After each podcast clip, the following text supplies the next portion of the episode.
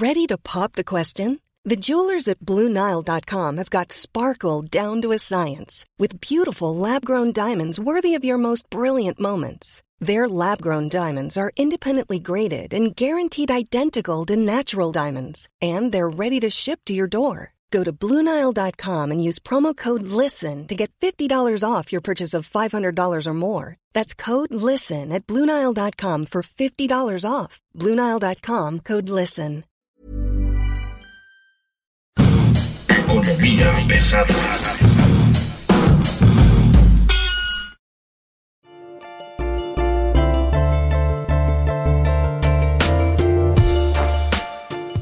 ¿Cómo están ustedes? Muy buenos días. Bienvenidos a Economía Pesada, PGnomics, el intento por explicar lo posiblemente explicable en la economía en, en este país, México, donde por supuesto tenemos otros datos y más explicaciones. Mi nombre es Luis Carriles y le doy la bienvenida a Enrique Hernández. ¿Cómo estás, Kikín? Buenos días. ¿Qué tal, Carriles? Buenos días. Pues sí, en efecto, dice el presidente que no hay recesión económica. Pues yo no sé que se lo explique a Jonathan Heath, que es su gente, que está en el Banco de México y que dijo 0.0% es recesión. es la apuesta de los nostálgicos del neoliberalismo. Están este, obcecados con eso, se excitan. No hay recesión, vamos muy bien, recesión, ¿no? Por- o cómo lo vemos, digo, más allá de que, pues, para llegar al cero se necesita hacer mucho, ¿no?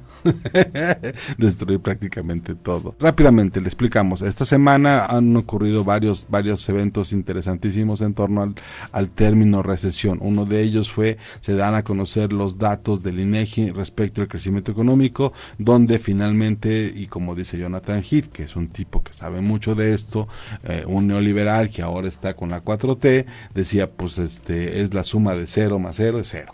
Entonces, este, pues no hay un crecimiento económico.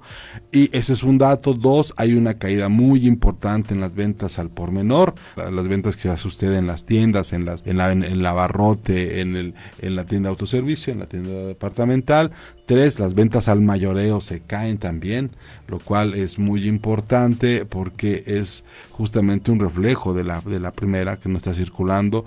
Y cuatro, el crecimiento de la deuda de la gente. La gente está endeudándose cada vez más para poder vivir. Sin embargo, lo que dice el señor presidente Andrés Manuel López Obrador es que esto, que no es tan importante el crecimiento como el desarrollo. Sí, de hecho, eh, este día dice él que, que estamos muy bien, es, es lo que él dice, muy, muy bien, y, y da una explicación, pues, en su momento como que coherente para él, porque él dice que el tipo de cambio está excelente, que marcha bien, que no hay volatilidad, que hay finanzas eh, Sanas. públicas sanas, que hubo una mayor recaudación del 2.6%, superior al...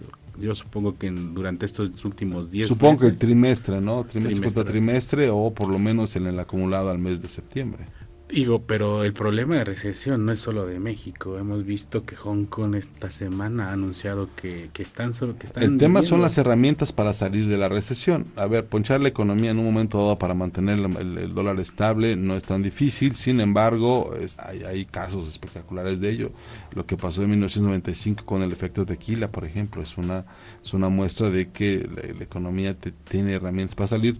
Pero, por ejemplo, en todas las recesiones que ha tenido México en los últimos, no sé, 30 años, siempre ha tenido un Pemex fuerte que le ayuda y el trimestre, el informe trimestral que presenta este año, el acumulado de enero a septiembre de Pemex, no, no te da muy buenos datos. Entonces, cuando dice yo tengo otros datos, es pues, ¿cuáles? no?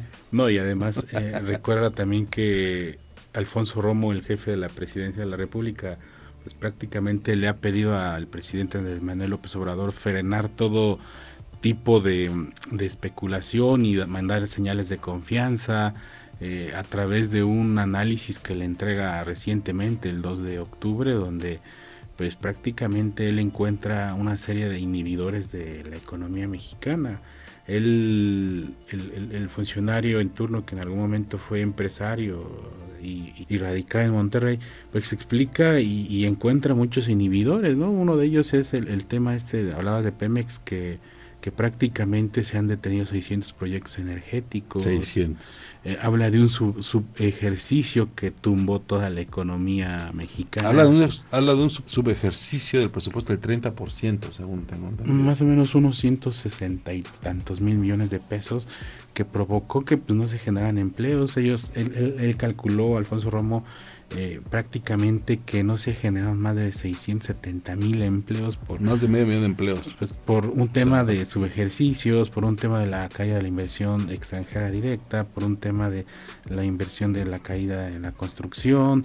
Y sin duda esto desencadenó en esto no en el crecimiento cero. O sea son son nueve meses donde no ha habido más que cero 0.1, 0.4, 0.2, pues se redondea es cero. Es cero, ¿no? O sea, y, y, y, algo también que llama la atención, López Obrador esta mañana decía, es que Felipe Calderón se le cayó la economía en 2009 a 5, digo, al arranque del gobierno eh, no había habido un peor arranque más que el de Fox. Con Cedillo. Cedillo, Cedillo. y Fox. Con Cedillo este. se cae la economía el 28 de diciembre de 94, entonces que es cuando es la devaluación del peso causada por un, un error de diciembre, que es que lo que Carlos Salinas de Gortari fue quien lo bautizó. Eh, con Fox tenemos un mal inicio, este, derivado de una crisis mundial que ya estaba caminando, el Way 2K, ¿te acuerdas? Todo lo que tenía que ver con el año 2000. Con Calderón tenemos también una recesión global. Pero eso es a mediado del gobierno, digo. Eh, no estoy defendiendo, pero tampoco estoy, solo estoy aclarando. No, no, vamos, es ponerlo en contexto. O sea, había do, ya había dos recesiones mundiales y una la causamos nosotros, ¿no? Entonces... Insisto, esto del tema de recesión ya apareció en Hong Kong, en Alemania. Ellos sí están en recesión. En Brasil, pero en no Argentina. Está, pero Argentina es cíclico. Brasil tiene ya un problema grave de hace cinco años, no de ahorita pero este lo que está pasando en Alemania, lo que está pasando en Hong Kong es las herramientas que tienen para salir de la recesión, o sea, sí, que tienen esa es la gran diferencia, que tienen empresas que tienen confianza, que dan emiten y dan confianza a las empresas, que tienen un desarrollo pujante. En México, pues lo único pujante que teníamos era Pemex hasta ahora, ¿no? Que intentan rescatarla, intentan sacarla a flote con la finalidad en algún momento de que beneficien algo a mandar confianza, ¿no? Tener una empresa de Estado y que mande confianza. Pues sí, yo me quedaría con dos cosas. Una es, yo quisiera saber cuáles son los datos que él tiene. Él hace una diferenciación entre crecimiento y desarrollo. Evidentemente pueden ser una diferencia semántica. Crecimiento tiene que ver con lo que ya tienes y está, y está buscando. Y desarrollo con lo que estás eh, haciendo como nuevo. Él dice que se acabó la corrupción, que ya no hay, una, que ya no hay empresas corruptas que favoritas, ¿no? Habló de que en, en el sexenio de Peña Nieto era OHL y que en el sexenio de Calderón era Repsol, perdón, pero pues este, estas dos empresas no eran la economía, ¿no? No, no eran la economía, sin duda, pero al final del día, eh, hoy hay, hay un crecimiento de cero, hay un crecimiento de la nada, o sea, está en punto muerto prácticamente todos los sectores económicos, ¿no? Que eso es lo más... Eh, complejo y, difícil de entender, sobre todo eh, ya viendo en la calle, ¿no? Que es donde la gente está entendiendo de que quizá el 2020 venga como más complicado. Pues yo, yo, yo me quedo con eso. Básicamente de que en, en, el, en el nuevo PGnomics, en el nuevo escenario económico, las dos recomendaciones que se hacen es, si usted tiene dinero, guárdelo. Guárdelo muy bien, guárdelo debajo del colchón. Debajo también. del colchón, porque más...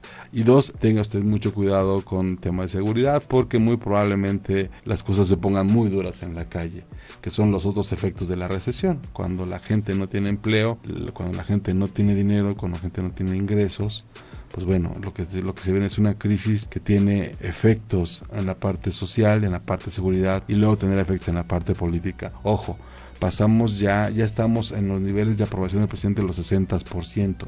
Y más no, allá de no eso, es este, no es menor. ¿eh? Luis Carriles también veía en la semana el indicador este de los estados.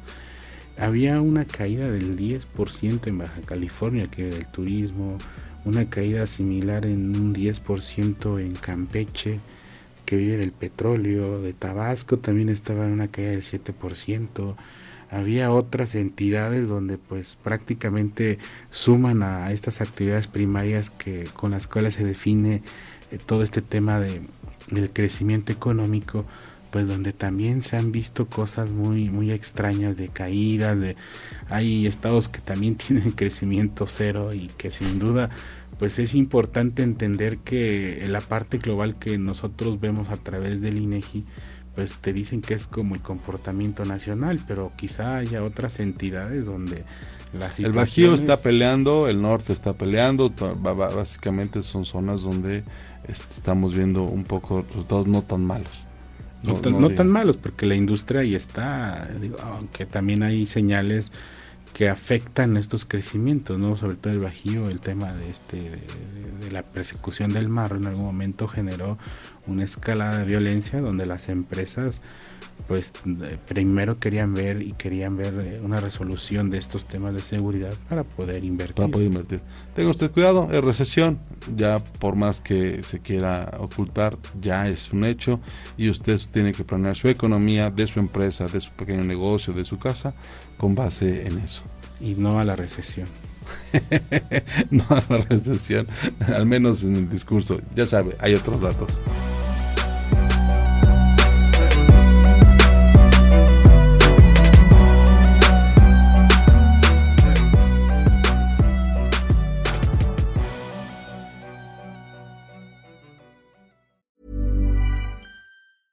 Hey, it's Paige DeSorbo from Giggly Squad. High quality fashion without the price tag. Say hello to Quince.